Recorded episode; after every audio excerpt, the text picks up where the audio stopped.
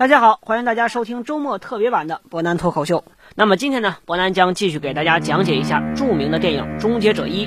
上一期我们就提到，在酒吧里边，凯尔雷斯以及州长所扮演的终结者 T 八零零两位呢，为了一位女人是大打出手。当然呢，这个女人并非是常人，她就是著名的萨拉康纳。这两位呢，可以说在交火当中体现出了各自的优点。首先呢，州长之前我们就提到，他对于枪械呢是非常熟悉的，分别使用了 M 幺九幺幺手枪以及从腰间拔出来的这把乌兹冲锋枪。当然呢，由于酒店的人实在太多，再加上人权极其混乱，州长虽然说是一位极其精密的机器人，但是此时此刻他的瞄准系统似乎出了问题，不管他怎么打。怎么扫射也始终打不中凯尔雷斯，也打不中萨拉康纳。当然呢，我们也可以把这一切都归咎于这是导演卡梅隆的一个设计。如果说 T 八零零在此时此刻把自己的精密瞄准系统发挥到极致的话，那么这两位基本上都死定了。相比于州长对枪械挑选的专业以及手头火力配备的强大，凯尔雷斯这边实在是太过于寒酸。上一期我们就提到了，凯尔雷斯手里边这个时候只有一把普通的散弹枪，而这把普通的散弹枪就是大名鼎鼎的雷明顿 M 八七零式散弹枪。这种散弹枪呢，可以说在美国的好莱坞电影里边非常常见到，无论是威力还是说整体的便携式能力都是非常大的。这个大是加引号的。为什么这么说？首先从威力上来说，雷明顿 M 八七零式散弹枪的威力呢是非常大，它发射的是十二号散弹，只要能够打中人，一枪基本上是可以毙命。在这个地方呢，我们会发现凯尔雷斯使用这把散弹枪在打中州长这种全钢铁做成的机械身体的时候，州长都出现了制动和僵硬。什么意思呢？一枪打上去之后，州长力量虽然很强，但是他没有办法敌得过散弹枪的震动。但是这把枪还有一个非常大的问题，并不便于携带，而且呢，它的上膛能力实在是非常之大。我们看到了，凯尔雷斯每打一枪需要非常费劲的手动制动上膛。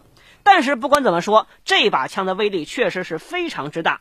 而在另一部机械人的电影里边，就是非常著名的《机械战警一》里边，歹徒们正是用大量的 M 八七零式散弹枪击中已经没有武器的警官墨菲，直接打碎了他的一只手，而另外一枪又直接轰掉了他的胳膊。可见这种枪的威力到底有多大。那么回来接着说主线的剧情，卡尔雷斯几枪之下呢，把州长给打倒了。当然，并非真的打倒，他赶紧拉上萨纳康纳，接着往外边跑。而州长这个时候转过身来，准备掏出乌兹冲锋枪继续射击的时候，凯尔雷斯连续几个直射，直接打中了州长的胸膛，把州长从酒吧里边给轰了出去。我们从这儿就能看到这种散弹枪的威力到底有多大。而萨拉康纳和凯尔雷斯在赶紧上了一辆车之后，而警察此时此刻同样已经杀到了酒吧当中，可以说一场三方混战即将展开。此时的康纳呢，只不过是一个大学还没有毕业的小女孩，根本就没见过这么火爆激烈而且刺激的枪战场面。再加上一个壮硕的男人拿着枪把自己逼上了一辆车，他此时此刻心里边可以说是非常的慌张，以至于他在车上像犯了多动症一样不断的动，甚至想要开门跳车。这这个时候，凯尔雷斯一怒之下把桑拉康纳抓到自己身边，用他的手狠狠地箍住了他的脖子，并且告诉他：“我不是来杀你的，我是来保护你的。”当然，我们之前就讲了，凯尔雷斯这种长相呢是鬼鬼祟祟的，再加上他的行事方式十分隐秘，而且手头还有枪，一般人没有办法把你想象成好人。不过他的本心确实是好的。实际上，凯尔雷斯呢是来自于四十年左右之后，此时此刻的世界呢跟现在已经完全不一样了，被一个叫做天网的智能系统所统治，而人类呢只剩下一小部分。就在这个关键时刻，一位叫做约翰康纳的领袖出现了，他带领着剩余的人类，不断向着天网和他的机器人反击，并且几乎就要把天网彻底击败了。天网为了挽回自己的失败，于是就向之前的过去，也就是一九八四年的纽约洛杉矶，派出了所谓的电子仿生人，也就是咱们说的州长所扮演的终结者 T 八零零幺零幺型号，就是现在这个非常强壮的施瓦辛格式的男人。凯尔雷斯告诉萨拉康纳，他的之所以到来呢，就是要杀他，而自己的唯一的任务就是保护萨拉康纳。康纳心里边呢也非常担忧，同样呢也觉得凯尔雷斯作为一个人类，居然想要抵抗机器人，实在是太过于令人觉得夸张了。他问凯尔雷斯：“你到底有没有胜算？”雷斯心里边也非常没底儿，他自己呢也多次承认，如果只靠目前的这些比较简陋的武器，再加上没有以前的同伴和以前的激光武器，想要对抗终结者的难度实在是非常之大。我们再把画面转到州长这边，州长好不容易从地上起来了。那我们再次强调一下，这雷明顿散弹枪的威力确实是太大了，哪怕是对于一个机器人，也会多少有那么一点影响。州长起来之后，发现自己的身边呢站着一个警察，这个警察呢是过来专门追捕凯尔雷斯的。当然，此时此刻的警方呢还完全把凯尔雷斯当成一个变态的流氓杀手。州长在发现这一情报之后，直接抓住这个瘦小的警察，一把把他扔了出去，然后登上了警车。我们常看美国好莱坞电影的朋友应该都知道，美国的警务系统呢是在警车之上共通的，就像咱们出租车里边的这种共通的呼叫器是一样的。一个地方发生案情之后，一个总的呼叫台呢会向所有的警车发出命令，告知他们要前往某一区域进行集结。而此时此刻的州长也正是通过这一系统，在不断的锁定凯尔雷斯以及康纳的位置。我们说，在这个情况之下，州长他所扮演的终结者第一次表现出了终结者非常强大的一个伪装能力——变声。之前的一个警察，就是这辆车的主人呢，是一个瘦小并且苍白的男士，非常年轻，说话呢用现在话来讲是女里女气的，让人觉得不像一个老爷们儿。而州长的声音毫无疑问是非常粗犷的男人。而此时此刻，警务总台呼叫这辆车的主人。州长，我们看他拿起了对话机，然后说出的声音跟他的形象是截然相反。他用的声音恰恰就是之前被他干掉这名警官的声音。终结者的伪装能力以及暗杀能力在这表现的令人觉得瞠目结舌。很快呢，州长发现了他们的位置，驱车立马前往。而此时的凯尔雷斯和康纳呢，好不容易摆脱了警方的追击之后，这两个人终于是稳定了下来，并且来到了一处地下车库。只不过他们刚来到地下车库，就发现一个非常不好的情况：警方在这儿也布防了。虽然说这两位呢想要直接突围，但是由于凯尔雷斯的这辆车呢已经遭受到了巨大的冲击，没有办法，两个人只能换一辆车。刚刚换上车的时候，令凯尔雷斯稍微松一口气的就是，警方看起来似乎已经放松了防守，他们决定撤离了。突然，他发现有一辆冒着白烟的、似乎看起来疯狂的警车直接朝他们冲了过来。没错，这辆车里边所坐的就是咱们的州长 T 八零零终结者。终结者冲过来之后，直接摇下车窗，拿起之前自己的 SPAS 这把重型散弹枪，朝着凯尔雷斯和萨拉康纳所在的车就开始疯狂的开火。我们之前就提到了这把散弹枪的特点呢，威力也是非常大，而且它不同于凯尔雷斯手里边的这把老式散弹枪，它不用自己上膛，可以连续打几发之后再统一上膛。可以说，无论是火力还是压制能力，都远远超出凯尔雷斯手中的步枪。凯尔雷斯没办法，直接一踩油门冲了出去，而州长紧随其后，两个人就上演了《终结者》系列电影当中第一场飞车大战。如果您常看好莱坞电影的话，会发现上个世纪七八十年代公路飞车大战是非常非常常见的。但是导演坎梅隆的高明之处在于，这两次的飞车大战呢截然不同，跟一般的飞车大战完全不一样。原因在哪儿呢？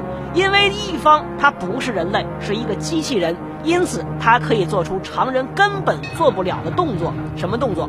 我们都知道，散弹枪开枪的后坐力是非常大的。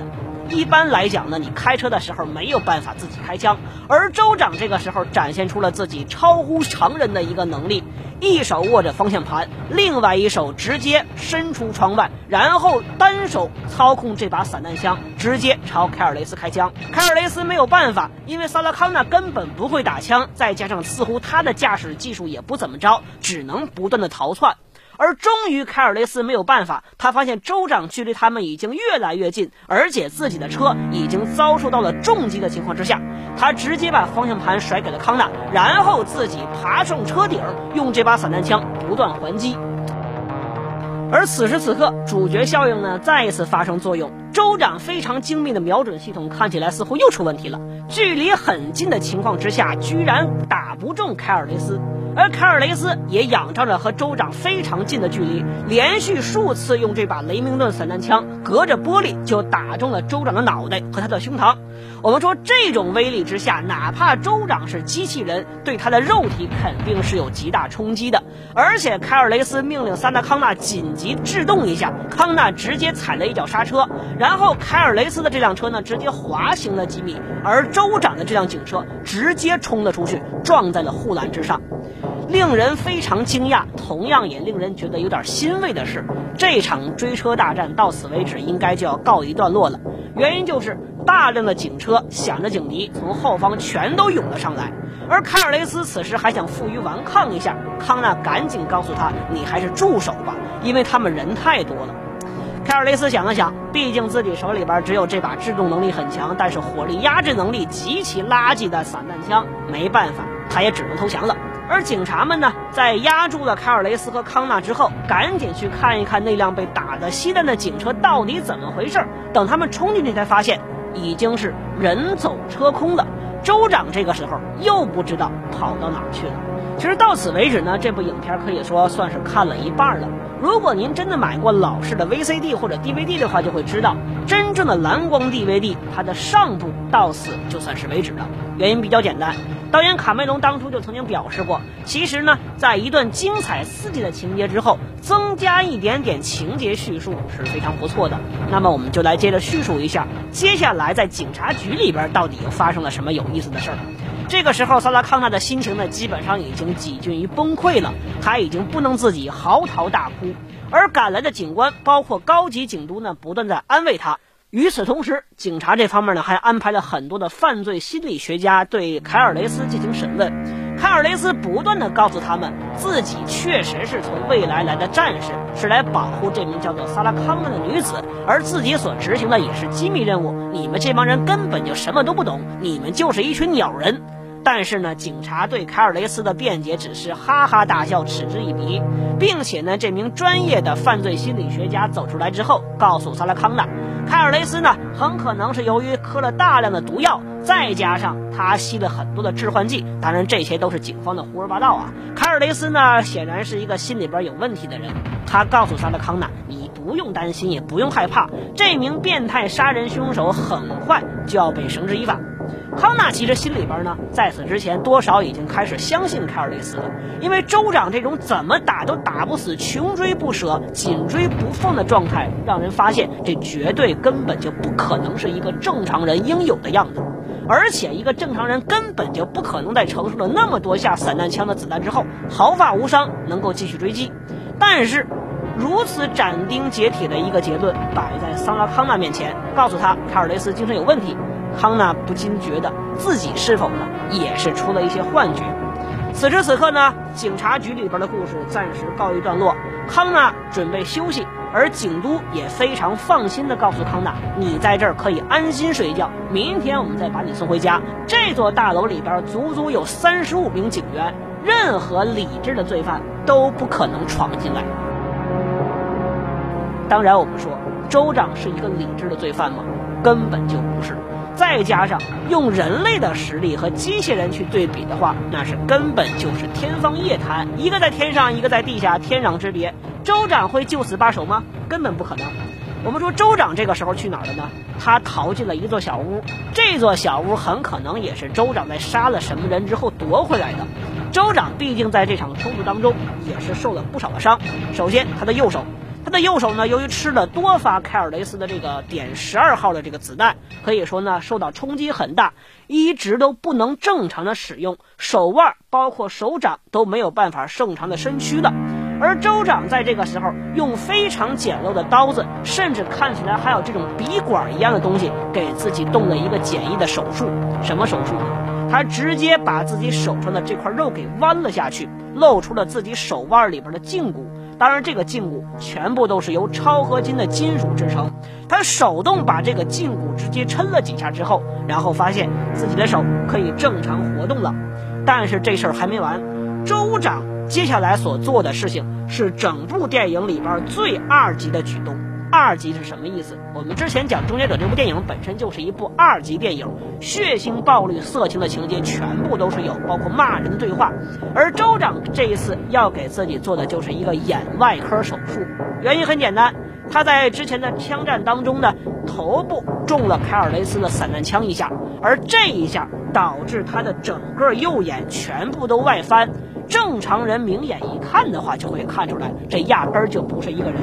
而州长接下来呢，拿起自己非常简陋的这把手术刀，直接塞到自己的眼睛里边，伴随着搅动晶体的声音，他把自己的眼球取了出来。我相信，如果说您小的时候看过这部电影的话，这一幕绝对撑得起是很多人的童年阴影。尽管导演卡梅隆并没有把正面的画面放出来，但是。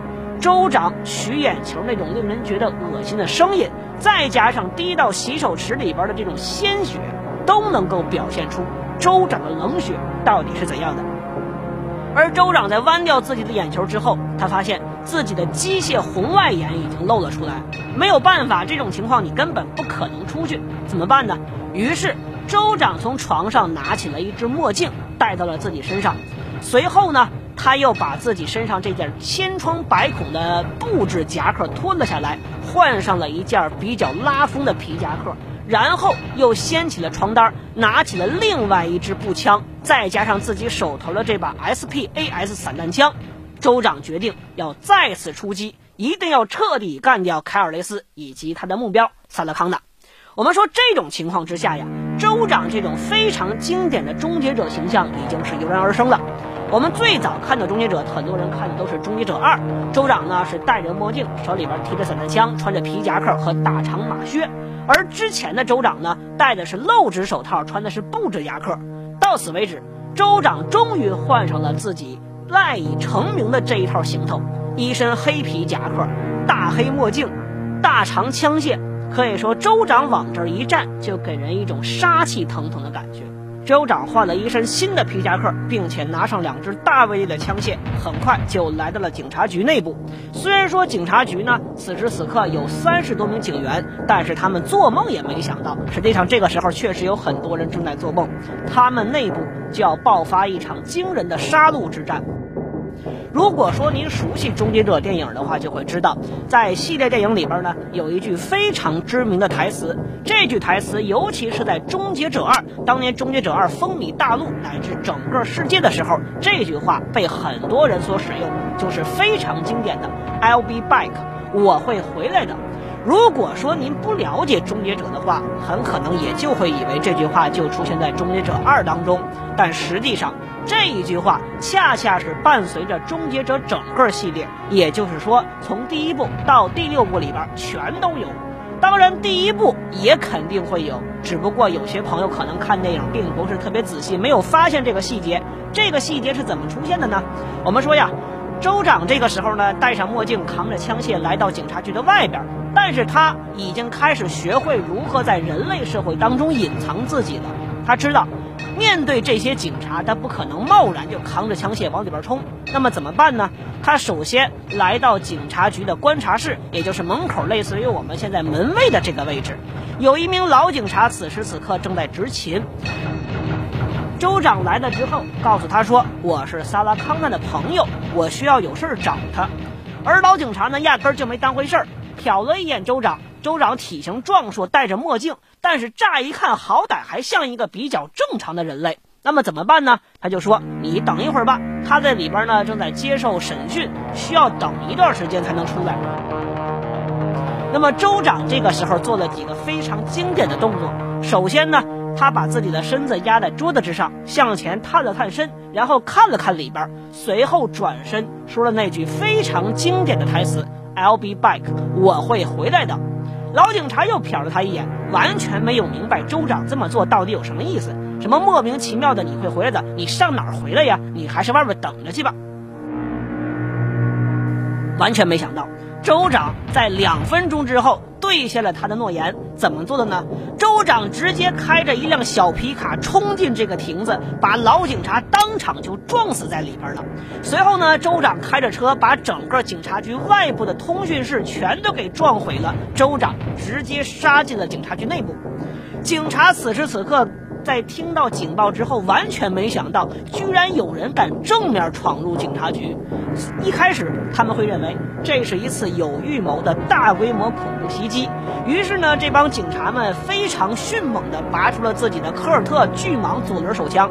这种手枪呢，可以说在众多电影当中是非常常见的。科尔特巨蟒是左轮手枪世家当中非常知名的一种，无论是威力还是精度都是非常大的，可以说作为民间使用，尤其是普通的警察使用是非常不错的。但是有一个很大的问题。左轮手枪历来最大的优势在于它不会出现臭弹，也就是说不会卡膛。如果说一旦出现死弹的话，只要再扣一下扳机，这个死弹呢就会转到旁边。因此，左轮手枪以极高的稳定性而著称。但是，左轮手枪向来不以强悍的火力压制能力而出名。因此呢，在面对州长的两支大威力枪械，这些使用左轮手枪的小警察算是倒了血霉。为什么这么说？之前我们就提到，州长手里边呢扛着两支巨大枪械，第一个就是意大利所产的这把强悍的 SPAS 点十二的霰弹枪，而另外一把就是非常知名的 A 二十八。A 二十八自动步枪，如果您从网上查一下图片的话，就会发现它的形象跟目前美国制式的步兵武器 M 十六和 M 四呢是极为相似的。所谓 A 二十八呢，是美国阿玛利特公司在六十年代发明的一种非常著名的自动步枪。它最知名的事件就是险些挤掉 M 十六，成为美军的制式自动步枪。然而，在和 M 十六竞争失败之后，A 二十八呢转从民间的市场销售，因此 T 八零零咱们的州长才能在枪店找到这把步枪。这种步枪的最大特点在于，首先后坐力非常小。而且精度呢是非常之高，再加上它所使用的是五点五六毫米子弹，在相当近的距离之内呢，威力极大，有效射程大约是三百米左右，可以调成自动和半自动两种射击模式。由于后坐力比较小，再加上州长扮演的机器人实在是过于强壮，T 八零零居然可以只靠一只手就极其有效地控制这把步枪，精度很高。因此呢，T 八零零在每次扫射的时候，基本上一枪就能干掉一个警察。其实呢，我们说它只有两个弹夹，但是在杀死十七名警察之后，他还有一个子弹的弹夹。从这个角度上来说，我们可以发现州长非常强悍的机械人的观察能力在此算是终于发挥了出来。他把自己精到的瞄准能力以及强悍的杀戮能力结合在了一起，而警察这边呢，赶紧拿起自己手头的这把雷明顿 M 八七零，想要和州长拼一拼。显然这就是痴人说梦。之前我们就说了。州长手里边这两把武器，一把呢是威力强大的霰弹枪，可以用于近程压制；另外一把呢就是这把威力和射程都比较不错，尤其是在警察局内部混乱的情况之下，可以使用的非常具有优势的 A 二十八。这两种枪可以说远近结合，让州长在交火的过程当中占有极大优势。更何况州长本身就不是人。枪械打到他的身上，最多让他后退或者震动一下，根本就没有办法彻底摧毁他。因此呢，州长在警察局里边开始大开杀戒。萨德康纳完全没有想到，自己本来睡觉的时候就已经陷入了噩梦当中，但是真正的噩梦此时此刻才刚刚开始。几名警察呢，赶紧冲到外边，想办法需要拦住州长，但是根本就是无济于事。另外一边呢，凯尔雷斯在发现了这种情况之后，赶紧趁着身边的警察不备，把他击昏，并且成功的夺了一把枪之后，拿到钥匙解开自己的手铐，跑了出来。萨勒康纳此时此刻非常害怕，刚刚保护他的几位警官出去之后，似乎就再也没回来，他们很可能是被州长直接干掉了。